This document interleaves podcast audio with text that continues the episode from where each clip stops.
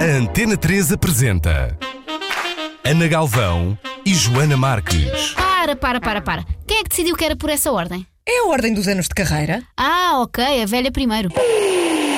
Ana Galvão e Joana Marques são as donas da casa. Epá, não vai dar certo, a sério. Um programa interativo, sofisticado, alarve, sensível, abrutalhado, atual e muito, muito interessante. Tem aquela coisa chata das sementes e do tofu, dá-me um bocado de. Pá, Joana Marque! Joana Marque! Joana Marque! Muito boa tarde, bem-vindos. Temos convidado, como sempre, nesta hora no programa Donas da Casa na Antena 3, até às duas da tarde. Eu disse-vos há pouco que ele já cá tinha estado. Eu acho que aconteceu mais ou menos há um mês. Acontece que depois do David, David Marçal, que está aqui comigo, ter estado aqui neste estúdio, acabei por descobrir toda a sua bibliografia e são muitos livros e achamos que faria sentido o David voltar cá para falar sobre eles. Na verdade, a primeira vez que cá estiveste foi para falar da rede GPS, não é? Um mapa que nos mostra em que parte do mundo estão cientistas portugueses e o que estão a fazer neste momento. E agora estás a voltar cá para falar de pseudociência. O David é doutorado em Bioquímica, é comunicador de ciência e é autor de muitos artigos e ainda autor de quatro livros, dois dos quais vão ser falados aqui neste programa. São eles Pseudociência e Pipocas com Telemóvel. Os dois de 2012 e 2014, é isso? Certo. Sim, certo. Espera aí, cá estás connosco, David. Então, boa tarde e obrigada Boa por, tarde. por voltares aqui às donas da casa. Obrigado, é um, é um, é um grande gosto. Olha, eh, já fizemos a primeira pergunta que se impunha, que é o que é pseudociência e a diferença entre pseudociência e ciência. Portanto, o que tu nos disseste há cerca de uns minutos. Mas eu também posso contar uma história do, Então do. Richard Feynman que ilustra melhor a Então diferença. conta-nos, conta. Que o Richard Feynman, num, num discurso numa universidade dos Estados Unidos, eh, o Richard Feynman é é um físico importante, ganhou um prémio Nobel. Uhum. E ele falou do culto da carga. E, e o culto da carga é, é, uma, é um conjunto de rituais que, que foram praticados pelos, eh, por povos das ilhas do Pacífico no final da Segunda Guerra Mundial, quando as bases aéreas de- dos militares norte-americanos foram desativadas. E as populações dessas ilhas gostavam da presença dos militares norte-americanos, porque traziam prosperidade, traziam be- bebidas alcoólicas, traziam drogas, traziam desenvolvimento eh, e coisas que interessavam. Então, quando os aviões foram embora, eles fizeram aquilo que achavam que podiam fazer para os aviões voltarem a aterrar. Então, eles construíram uma cabana. Para um- eles fizeram pistas no, no meio da selva, de terra batida, fizeram uma cabana onde puseram um controlador aéreo, que era um indivíduo com duas metades de coco nas orelhas. Havia um outro que ia para o meio da pista com uns paus na forma de raquetes para imitar os, os- para estacionar aviões, no fundo, para imitar os procedimentos dos militares norte-americanos. Mas havia qualquer coisa que falhava, porque os aviões não aterravam. Aquilo parecia tudo exatamente eh, os procedimentos da Força Aérea Americana, mas ali havia qualquer coisa que falhava. E a pseudociência também é assim. Imita a ciência em toda a sua estética, em Mas todos os espera, seus isso, mas espera aí, espera aí, agora acaba Sim. a história. Isso foi feito por quê? Para quê? Foi feito porque, porque queriam, voltar a ter os, eh, os, eh, os militares norte-americanos eh, Ok, as bases aéreas. ok. Queriam, queriam que os Uhum. aviões voltassem a aterrar para que trouxessem novamente a prosperidade com eles. Aliás, podem fazer uma pesquisa na, na internet, culto da carga ou cargo cult, e há de facto eh, imagens muito curiosas dessa, dessa tentativa de povos nativos, povos Uhum. eh, eh, que andam semi-despidos, a tentarem imitar eh, procedimentos eh, militares norte-americanos. Eh, Ou seja, conclui-se que a pseudociência é isso. Ou seja, parece, em muitos aspectos, que é uma coisa que acaba por não ser. Exatamente. Portanto, o Richard Feynman conclui nesse discurso que eh, também há qualquer coisa que falha. eh, a pseudociência imita, tal como o culto da carga imita a ciência, mas há qualquer coisa que falha porque os aviões não aterram. E no caso da ciência são as provas. Então, o- convém explicar o que é um estudo científico e o que faz com que algo seja legitimado pela ciência. O que é que precisa de ter? Provas. E que provas são essas? Mas ah, segue um, segue um rigor e segue uma série de, de leis, não é? Sim.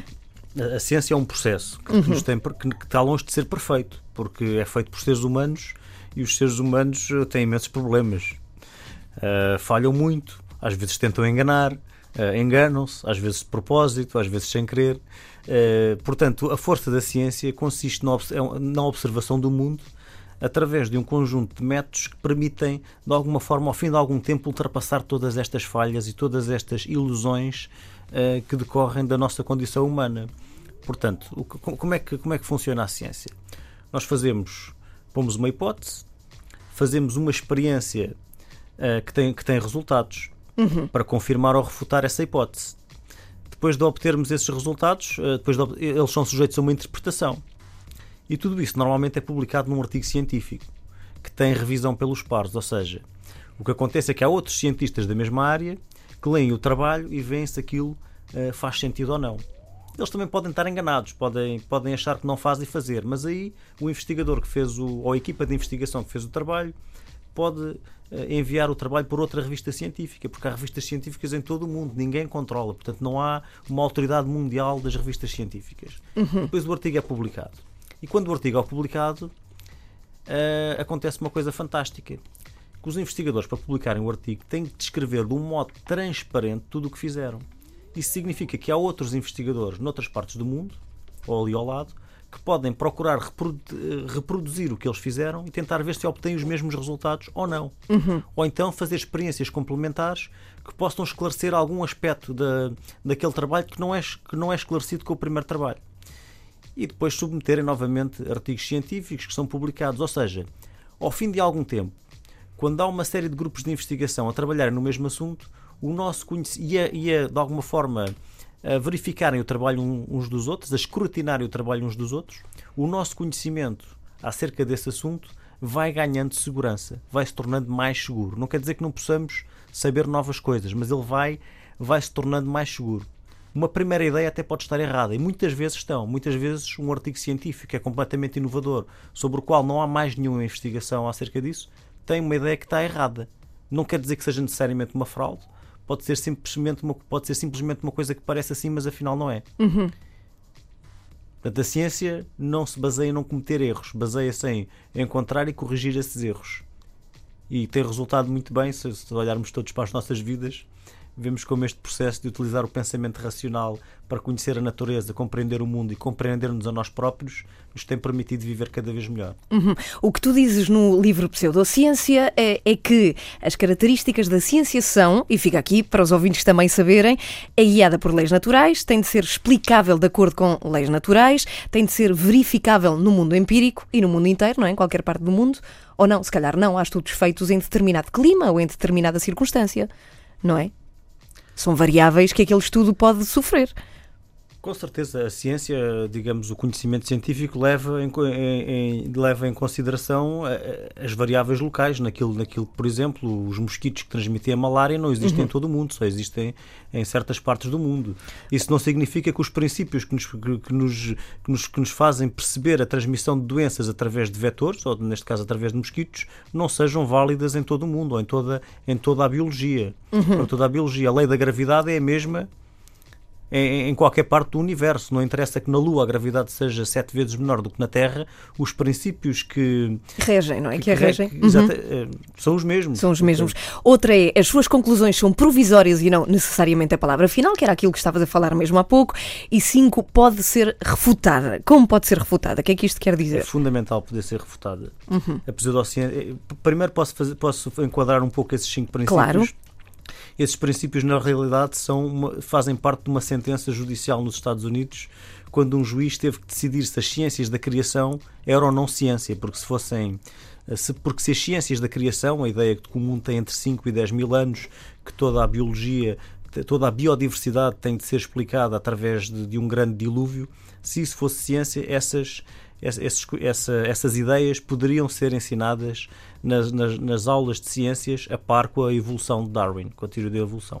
Mas esse juiz teve que decidir se elas eram ciência ou não. E decidiu que não, e as razões são essas. Os tribunais às vezes até podem decidir disparates, mas nesse caso ele produziu uma boa sentença que é uma boa definição prática de ciência. Em relação à questão da refutabilidade, é fundamental. Aliás, isso é um dos, um, uma das coisas que, segundo o filósofo Karl Popper, define o que é que é a ciência. Uma, uma, uma, uma ideia para ser científica tem que ser falsificável. O que é que isto quer dizer? Quer dizer que temos que poder conceber uma experiência ou uma observação que tenha o poder de a tornar falsa. Por exemplo, se eu disser assim, amanhã vai chover, nós podemos observar se amanhã chove ou não. Portanto, a minha, a minha afirmação é refutável. Uhum. Se eu disser amanhã vai chover ou não vai chover, independentemente do que aconteça, a minha okay, afirmação é sempre verdadeira. Uhum. Grande parte da pseudociência assenta neste tipo de afirmações. Afirmações que não são uh, verificáveis, não são refutáveis, não há nenhuma experiência que tenha o poder de as tornar falsas. Posso dar um exemplo uh, de uma pseudociência muito interessante, que é a astrologia. Uhum. Os, Já falaremos os, dela mais à frente. Os nativos de Capricórnio vão prosperar nas suas relações pessoais à quinta-feira se pensarmos bem, não há nenhuma observação ou experiência que nós possamos fazer que tenha o poder de a tornar falsa. Aconteça o que aconteça um nativo de. não sei que signo é que eu disse. Capricórnio. Capricórnio, Capricórnio. Capricórnio, ela será sempre verdadeira, mesmo que haja um nativo de Capricórnio que seja encarcerado numa cela, numa prisão, numa solitária, isso eventualmente poderá melhorar as suas relações pessoais com as, pessoas, com as outras pessoas quando for libertado, poderá melhorar as, os sentimentos dele com as outras pessoas, ele vai ter mais saudades delas, uhum. e mesmo que morra, vai reunir uma série de amigos à volta do seu caixão. Portanto, não há nada que possa acontecer que tenha o poder de tornar esta afirmação falsa. Bom, daqui a pouco vamos falar de homeopatia até porque foste autor de um artigo e falas também bastante disso aqui no teu Pseudociência, bastante polémico, falou-se muito, foste muito entrevistado é, nessa altura e, e, vamos falar, enfim, vamos falar de muita coisa aqui nesta, nesta hora na Antena 3 com o David Marçal, que é o nosso convidado até às duas da tarde nas Donas da Casa. Se quiserem participar também nesta conversa, podem fazê-lo e são sempre convidados em facebook.com barra Antena 3. Por cá estamos a tentar perceber, tudo não vamos conseguir, porque não vamos ter tempo, mas estamos a tentar saber mais de pseudociência, ou, ou especialmente dos livros escritos pelo David Marçal. Hoje estamos a falar de dois, um deles é precisamente Pseudociência, é este o nome, o outro do qual falamos hoje é de Pipocas com Telemóvel. E importa falar disto. Porquê que se chama assim este teu livro, Pipocas com Telemóvel? Eu acho que toda a gente se lembra desse, desse episódio que apareceu alguns na net, mas queres recordar, David? Sim, foi um vídeo que circulou há, há muitos anos. Uhum há, cerca de 5 anos, penso eu, em que surgiam em cima de uma mesa um, um conjunto de grãos de milho e à volta desses grãos de milho estavam vários telemóveis que começavam a tocar, aparentemente a telefonarem uns para os outros, e os, os, os grãos de milho transformavam-se em pipocas. Por isso é que o livro se chama Pipocas com Telemóvel, porque isto não é possível de fazer. Mas espera, o que essas pessoas diziam era que era a prova que os telemóveis faziam mal, não é? Porque Exatamente. eram capazes de cozinhar aquela maçaroca, aqueles grãos de milho. ao milho que não faria o nosso cérebro, não é? Uhum. Uh, pronto, e, aquilo, e é engraçado porque aquilo é uma treta, porque obviamente os telemóveis não fazem isso, os telemóveis nem sequer comunicam diretamente entre si, portanto os grãos de milho estarem no meio dos telemóveis é irrelevante. Os telemóveis uh, comunicam com as estações terrestres que estão espalhadas por todo o lado, com antenas. Uhum. Não, se formos para, para o deserto, para o Outback, o deserto australiano, onde não há nada, com dois telemóveis, bem podemos tentar telefonar um ao outro que não resulta, porque os telemóveis precisam de facto dessas antenas, não, não são walkie-talkies. Uhum. Uh, além de que a radiação dos telemóveis não tem, não tem a potência suficiente, não tem a capacidade de, de, de produzir aquele tipo de aquecimento. Uh, não tem, não tem o comprimento de onda adequado. É verdade que são radiações eh, de microondas, tal como as radiações dos microondas dos fornos que existem em casa, mas não tem o mesmo comprimento de onda. Portanto, não, e não têm o mesmo comprimento de onda e não, não, não produzem, não têm potência suficiente para produzir esse efeito de aquecimento. Mas agora que falas de, de micro-ondas, também é das coisas que mais suscita teorias da conspiração, não é? Que fazem mal, que fazem bem. Qual é que é o teu ponto de vista já agora? Sabes que eu uma vez tentei investigar eh, se havia algum fundamento científico para eh, que afirmasse que o micro-ondas não, não se deve usar ou que é nocivo para a saúde e a verdade é que não existem, pois não? Não fornos microondas eh, surgiram no final dos anos 70 nos Estados Unidos e assim que surgiram ficaram, as pessoas ficaram todas cheias de medo e de facto levantaram essas questões. Uh, foram feitas várias, várias investigações, as pessoas têm muito medo das radiações. E hoje em dia o medo das radiações dos microondas talvez eh, tenha sido substituído pelo medo das radiações das redes sem fios. Também é uma série de gente também já foi o medo das redes com fios, quando era, por exemplo, os cabos elétricos de alta tensão e os, os campos magnéticos a eles associados. Uh, no caso, tudo, tudo casos em que não há qualquer, uhum. qualquer, qualquer fundamento para esses, para esses receios. No caso dos microondas, o que acontece é que é produzida uma radiação com um comprimento de onda específico, portanto, digamos que é uma cor, é uma cor que não se vê, mas, mas é uma espécie de cor daquela luz que não se vê. E essa cor faz agitar as moléculas de água, não só as de água, mas moléculas parecidas com as de água, moléculas que, que, sejam polares, que tenham uma parte negativa e uma parte positiva. E é essa agitação que, que no fundo é o aquecimento, é a agitação térmica. Agora, o efeito é muito local e é muito dirigido. Uh, e não há qualquer efeito mágico da, da radiação do micro-ondas que nós não vemos. Portanto, se estivermos de facto expostos a uma radiação de micro-ondas muito intensa, nós sabemos porque aquecemos, portanto sentimos, sentimos o calor. Sim, mas a questão de se de alguma forma é, aliment, ou seja, os alimentos que nós aquecemos lá ou cozinhamos lá vêm modificados, isso pode ser nocivo para a saúde, não há estudos que afirmem que sejam, mas também não há estudos que digam que não é, não é? Bem, em primeiro lugar, não, não, não é provar que penso que há. Agora não tenho, não tenho, não tenho presente essa, uhum. essa, essa, bibliografia, mas penso que sim. Penso que há estudos que mostram que os alimentos são indistinguíveis dos, dos alimentos aquecidos de outra forma qualquer. Porque, pensa, porque a única coisa que acontece é agitar as moléculas de água para aquecer o alimento. Uhum. Isso não altera o alimento substancialmente. Uh, há, há, alguns tipos de radiação que são realmente perigosas, que são as chamadas radiações ionizantes. São os tipos de radiação, como os raios X, os raios gama, uh, a radioatividade, que têm a capacidade, chamam-se ionizantes porquê? Porque têm a capacidade de formar iões, ou seja, a capacidade de arrancar eletrões aos átomos. E sim, uh, eletrões livres a passearem de um lado para o outro são reações químicas e reações químicas que nós eh, não controlamos dentro dos nossos, eh, dos nossos órgãos, das nossas células, podem realmente ser perigosas. Por isso é que a radioatividade é uma coisa perigosa. Por isso é que as pessoas que trabalham com raio-x, mesmo o raio-x clínico, uhum. têm que se proteger eh, da radiação, porque os raios-x são de facto uma radiação ionizante. Depois no meio temos uma coisa que é a radiação visível, que temos uma que temos os raios, dentro de, de um lado temos os raios ultravioleta que serão uh, que, que, são ali vizinhos uh, da radiação visível, depois temos toda todas as cores que nós vemos, depois do outro lado temos a radiação não ionizante. A visível também não é ionizante.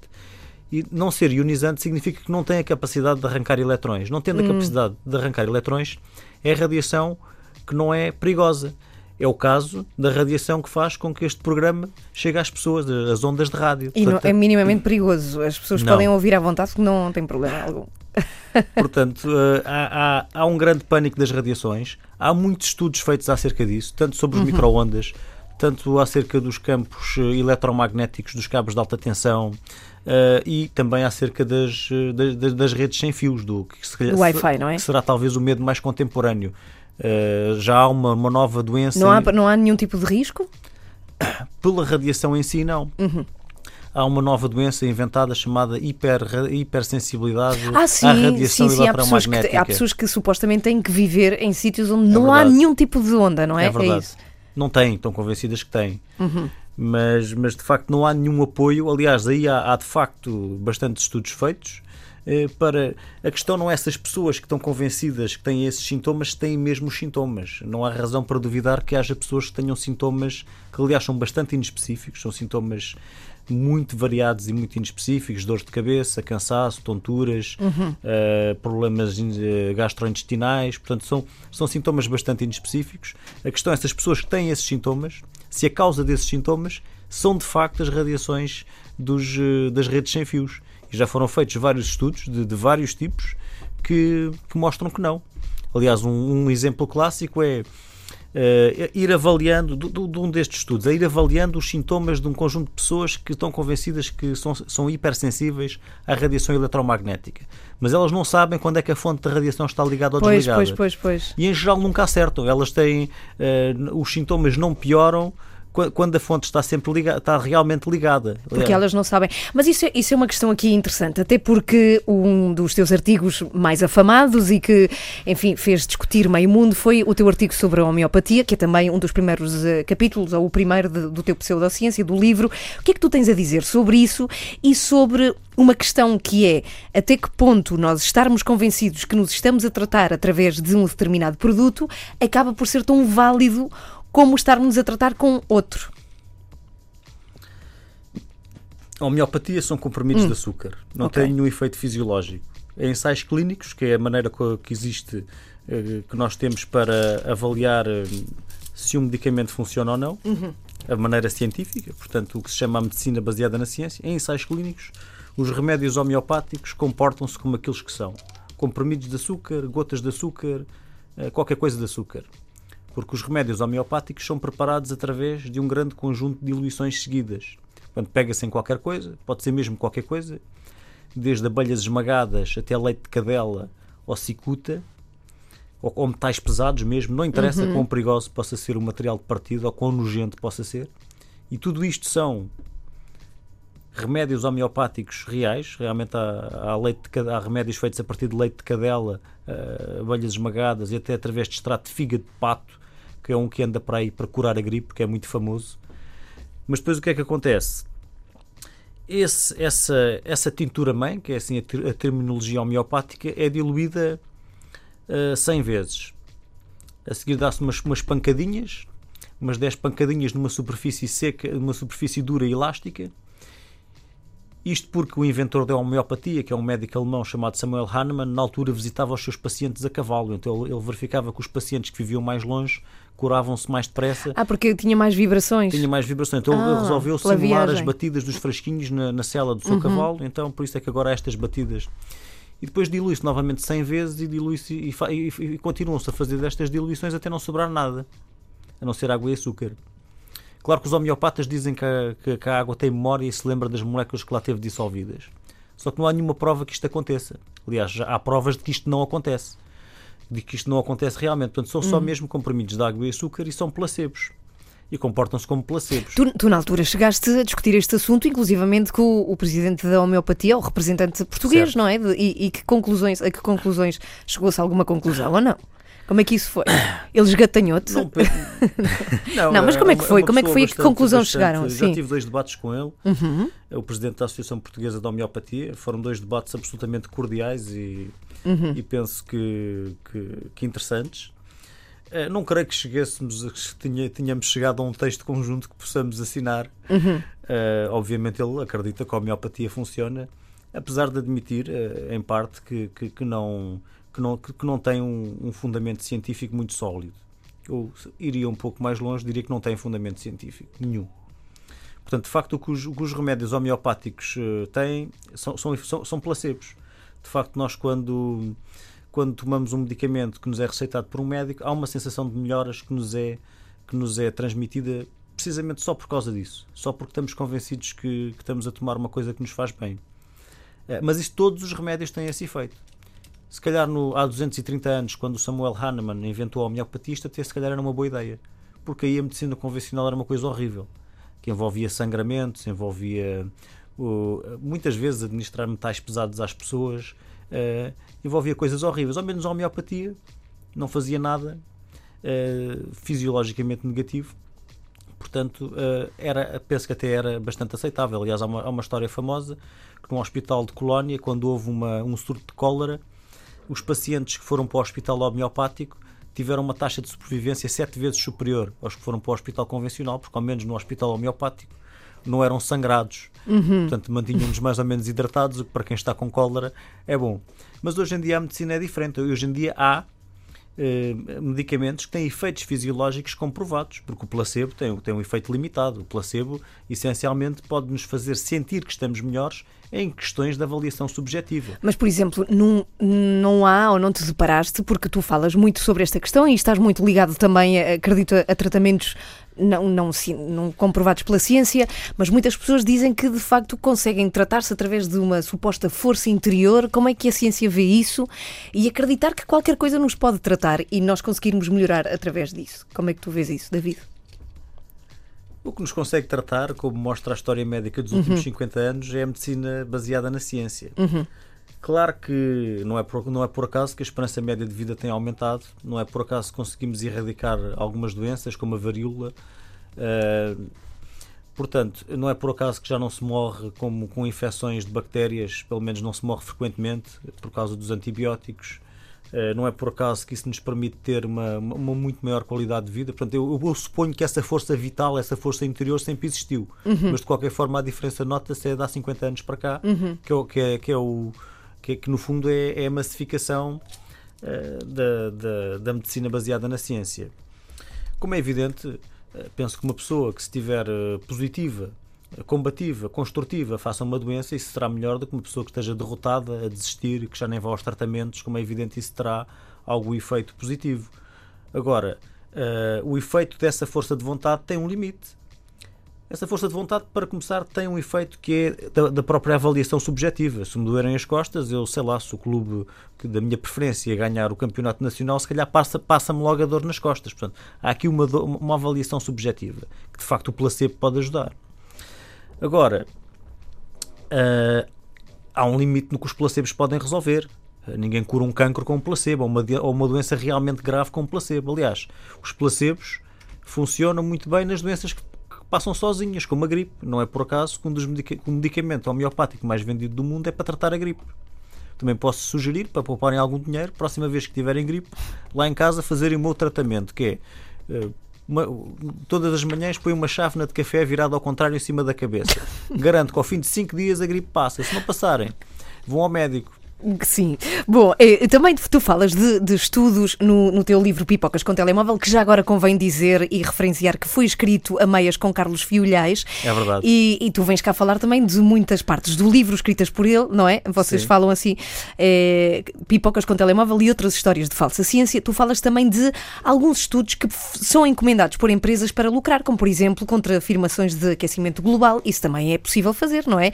Ou seja, de certa forma, empresas sérias terem aqui algum tipo de certificado científico que pode não ser verdadeiro. Como não percebi a pergunta? Por exemplo, então, tu falas aqui de, de alguns estudos encomendados por empresas para. Uh, para lucrar, como por exemplo contra afirmações de aquecimento global. Certo, tu referes okay. aqui neste livro, não é? Sim. Ou seja, que também há supostos. Uh, Eu não sei se essas empresas eram sérias. Uhum. Estamos a falar da ExxonMobil, uhum. que em, nas vésperas do, da publicação do quarto relatório do painel internacional das Nações Unidas para as alterações climáticas, salvo erro foi em 2007, uhum. nas vésperas da publicação desse relatório, tentou subornar, eu acho que a palavra se aplica perfeitamente, subornar cientistas climáticos para escreverem críticas ao relatório do painel uh, internacional das Nações Unidas para as alterações climáticas. Portanto, eu não creio que essas empresas sejam de todo sérias.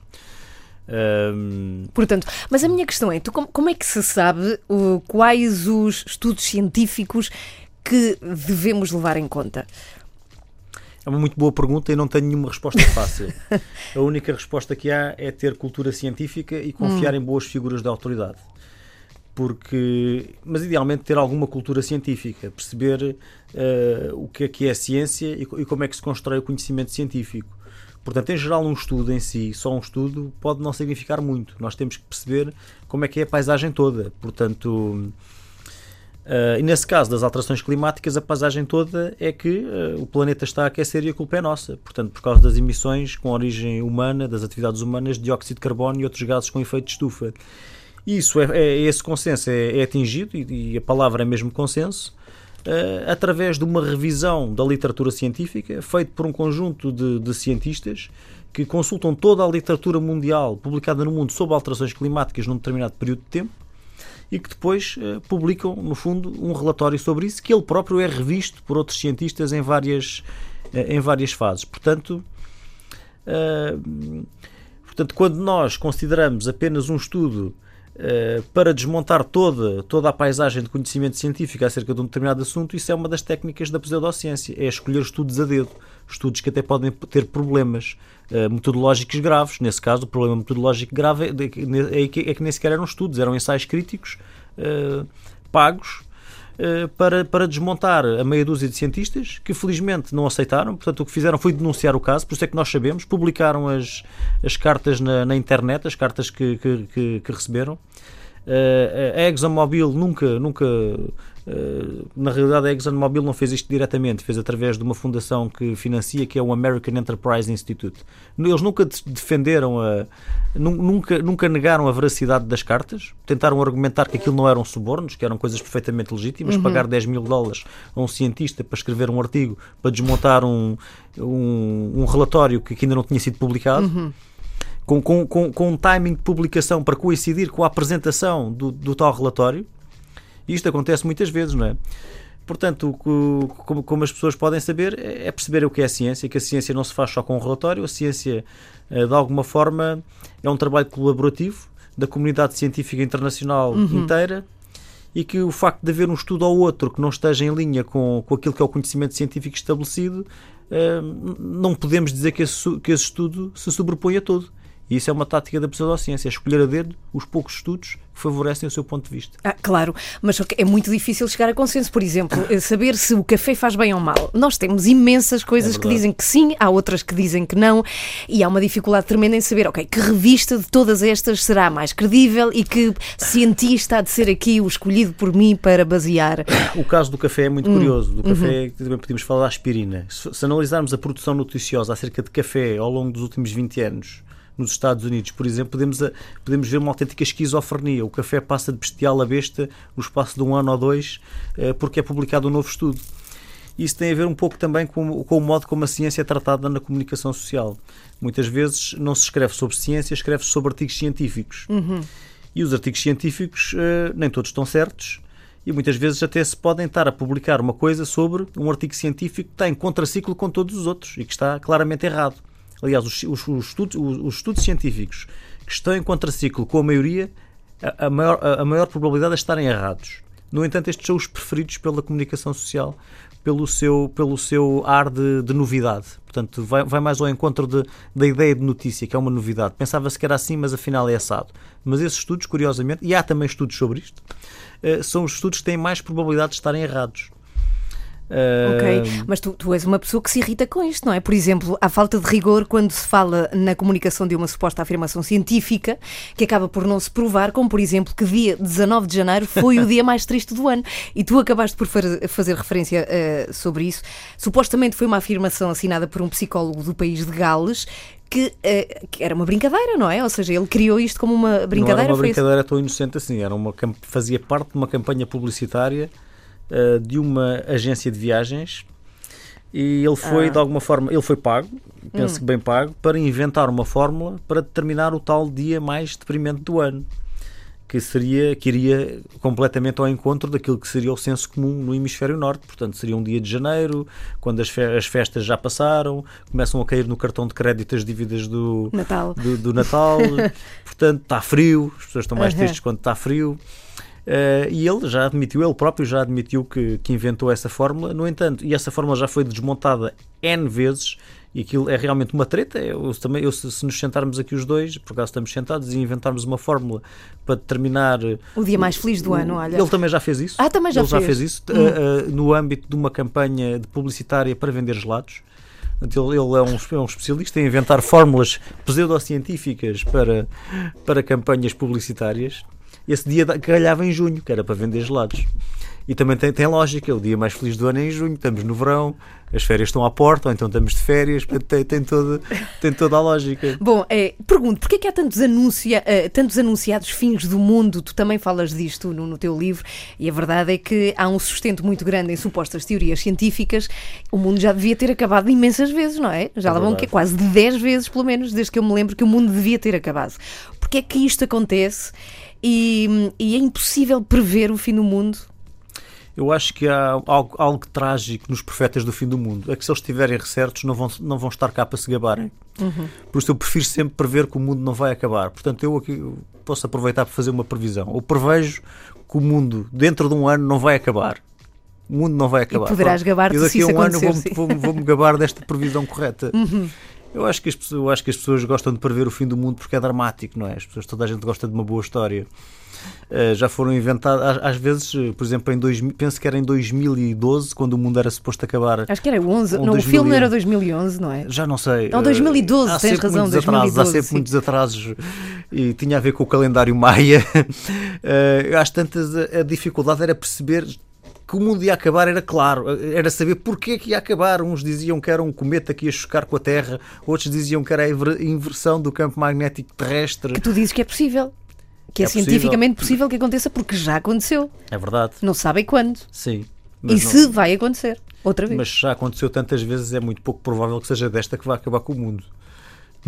Não, pelo menos com a raça humana é possível, não é? Ou não?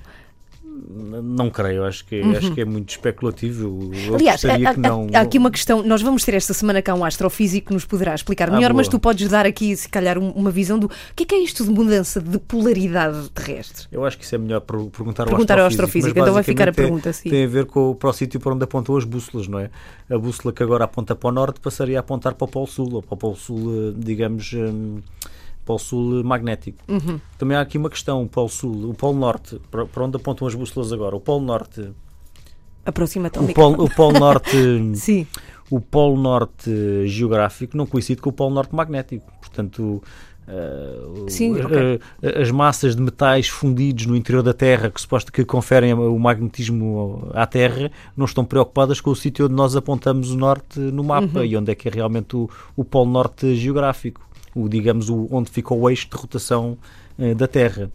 Eh, E, e- e o Polo Norte, de facto, muda todos os anos. Portanto, mu- muda frequentemente e até muda o sítio para onde as bússolas apontam o norte, até muda, até muda de local para local na Terra. Portanto, tem que sempre fazer correções, eh, quando, quando é utilizada a agulha magnética em navegação, por exemplo, tem que se fazer correções à, à agulha magnética, porque sabemos que a bússola não aponta exatamente para o norte, para o, para o norte geográfico, mas aponta para o norte magnético. Uhum. Bom, estamos já seis para as duas. Temos aqui em estúdio connosco o David Marçal. Hoje, nesta segunda-feira, está a falar de um livro chamado Pseudociência e de outro que também aborda a mesma temática, chamada Pipocas, ou neste caso chamado Pipocas com um telemóvel, escrito com o Carlos Fiolhais. Eu pergunto agora, porque também tu falas disso no teu Pseudociência, uma questão da qual se fala muito e eu acredito que a maior parte das pessoas não sabe do que fala, que são os alimentos modificados. O que é um OGM? um organismo geneticamente modificado. Portanto, é um organismo, uma espécie que existe na natureza, um ser vivo, que foi modificado geneticamente para ser diferente. Em geral, tem a introdução de um gene, um gene que não lhe pertencia. Por exemplo, um exemplo de um OGM que eu também penso que falo nesse livro é um coelhinho eh, fluorescente verde que foi feito por um artista norte-americano chamado Eduardo Cac. O coelhinho fluorescente verde era fluorescente verde porque tinha um gene de uma alforreca, uma alforreca fluorescente verde. Se nós comêssemos o coelho, estaríamos a comer um organismo geneticamente modificado. Mas porquê é que há eh, esta ideia de que os produtos OGM são completamente perigosos, todos? O que é que tu achas disso? Eu acho que a palavra-chave é todos. Uh, como é evidente, nós podemos conceber um- um- um alimento geneticamente modificado que seja perigoso. Portanto, se lhe introduzirmos um veneno fulminante ou se lhe introduzirmos um. Não, os que estão Uma- à venda, os que estão à venda, Estão à nos- venda. nas superfícies de alimentos, há muito esta questão de procurarmos produtos não modificados geneticamente. Porque é que tu no teu livro afirmas que há alguns que são inofensivos e que inclusivamente utilizam modificações que já se utilizavam não Na é? agricultura Na biológica, agricultura por exemplo. biológica, sim. Porquê é que diz isto? Eu, quer dizer, o que eu discuto nisso, eu não. Eu acho que até tenho uma posição bastante ponderada. A Uhum. questão é que a oposição aos OGM, vamos, vamos esquecer por um momento os fatores ambientais. De facto, os OGM têm problemas ambientais graves, tal como a agricultura em geral tem. E também têm problemas de natureza económica, socioeconómica, mas, não, mas esses problemas não são específicos dos OGM. Mesmo a maior parte das sementes que são utilizadas hoje em dia, mesmo as não modificadas, são vendidas por uma de 10 grandes empresas agroquímicas que existem no mundo. Portanto, a questão da.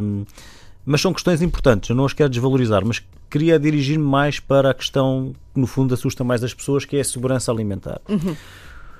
Os OGM têm que provar a sua segurança alimentar, têm que, têm que provar a sua equivalência nutricional. Ou seja, de- nada, e desculpa perguntar-te isto, mas só para ter a certeza, não é? Como consumidora, nada sai para o mercado para eh, servir de alimento que não seja eh, experimentado Eu cientificamente. também não posso dar essa garantia. Ok. Mas, não, não, quer dizer, posso dar a garantia que existe regulação e que os OGM têm que provar a sua equivalência nutricional.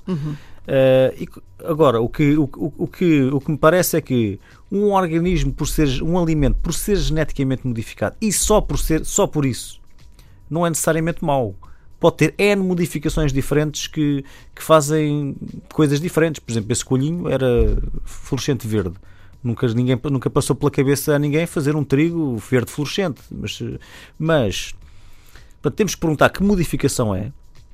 Normalmente ele, ele expressa mais uma proteína. Por, por exemplo, esse, esse, esse, esse- esse milho que, que tem a ver com a agricultura biológica é o milho BT. Porquê? Porque expressa uma toxina, que é uma proteína, do Bacillus thuringiensis, que é uma bactéria que aquela própria que essa toxina ela própria é um inseticida portanto eh, eh, deixa- deixam de ser necessários pesticidas para supostamente para tratar essas culturas ora essa bactéria inteira não, não só a toxina é usada há anos na agricultura biológica portanto as pessoas não se incomodam que seja utilizada uma bactéria vamos admitir até uma coisa natural orgânica na agricultura biológica mas incomodam se for o próprio milho a expressar a toxina que produz essa bactéria para matar uh, pragas.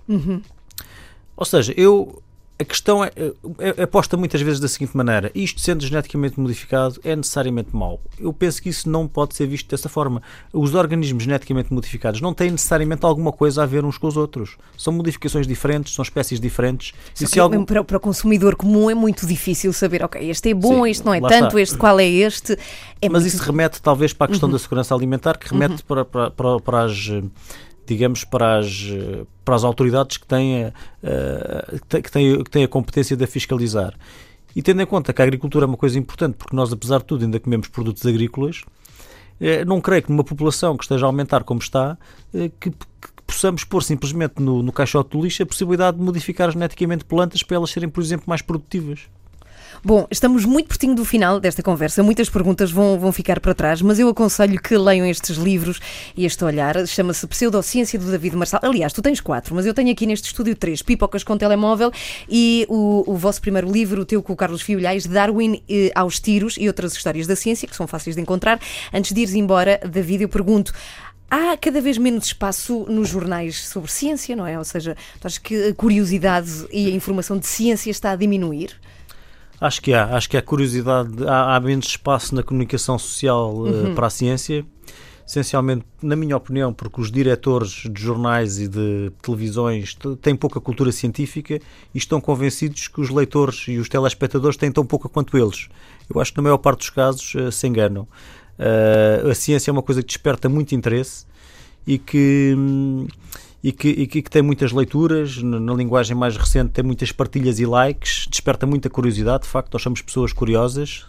Um, e, e, de facto a ciência, por exemplo, no caso dos jornais, eh, tem sido apanhada um bocado na curva com esta, nesta ideia da, da crise dos jornais, não é? Qual é que é o modelo de negócio que faz com que os jornais sejam rentáveis e que tem levado ao emagrecimento das redações em todo o mundo, não só em Portugal e uh, muitos jornalistas de ciência têm sido dispensados porque se considera que o núcleo de um jornal é a política, o desporto e a sociedade, uh, talvez não pensando que a ciência tem implicações com todas estas áreas, tanto com a política, como com o desporto, como com a sociedade, como praticamente com qualquer atividade humana. Bom, e pergunto também para alguém que queira estar mais informado e, e queira saber escolher melhor, como, como é que pode fazer, David? Não sendo cientista, onde é que nos podemos informar melhor? De, de que forma podemos seguir mais o que é verdadeiramente ciência e, e sermos pessoas mais informadas neste campo? Como disse, não, não há nenhuma resposta fácil. É, é ter, é, ter, é, é, só uma muito difícil, que é ter mais cultura científica, é interessarem-se mais, saberem mais sobre ciência, que deve começar na escola, perceber que a ciência tem, tem como base a observação e a experiência e não a opinião de supostos gurus muito iluminados por muitos títulos que eles tenham. Basta ver o, o número de títulos que aqueles curandeiros evidentes deixam nos, nos cartões, nos para-brisas dos carros. A ciência não é isso, não é um indivíduo com muitos títulos muito, que, que diz que é muito importante e por isso tem razão. Não, para, para provar que tem razão, tem que dizer como é que chegou àquela conclusão e como é que eu posso confirmar se ele está certo. Tu nunca foste às cartas, não é? Nunca foste à taróloga. Nunca fui à taróloga. ok. Senão ela dir-te que vinhas aqui a este programa um dia e que eventualmente has de ter que voltar, porque há muitas dúvidas que ficaram por, por responder, David, é, dos teus livros. Muito obrigada pelo teu regresso aqui à Antena 3. A entrevista está toda em antena3.rtp.pt, não só esta, como também a outra que deste há um mês atrás aqui neste programa. É só procurarem no site da NET. Obrigada, David. Muito obrigado.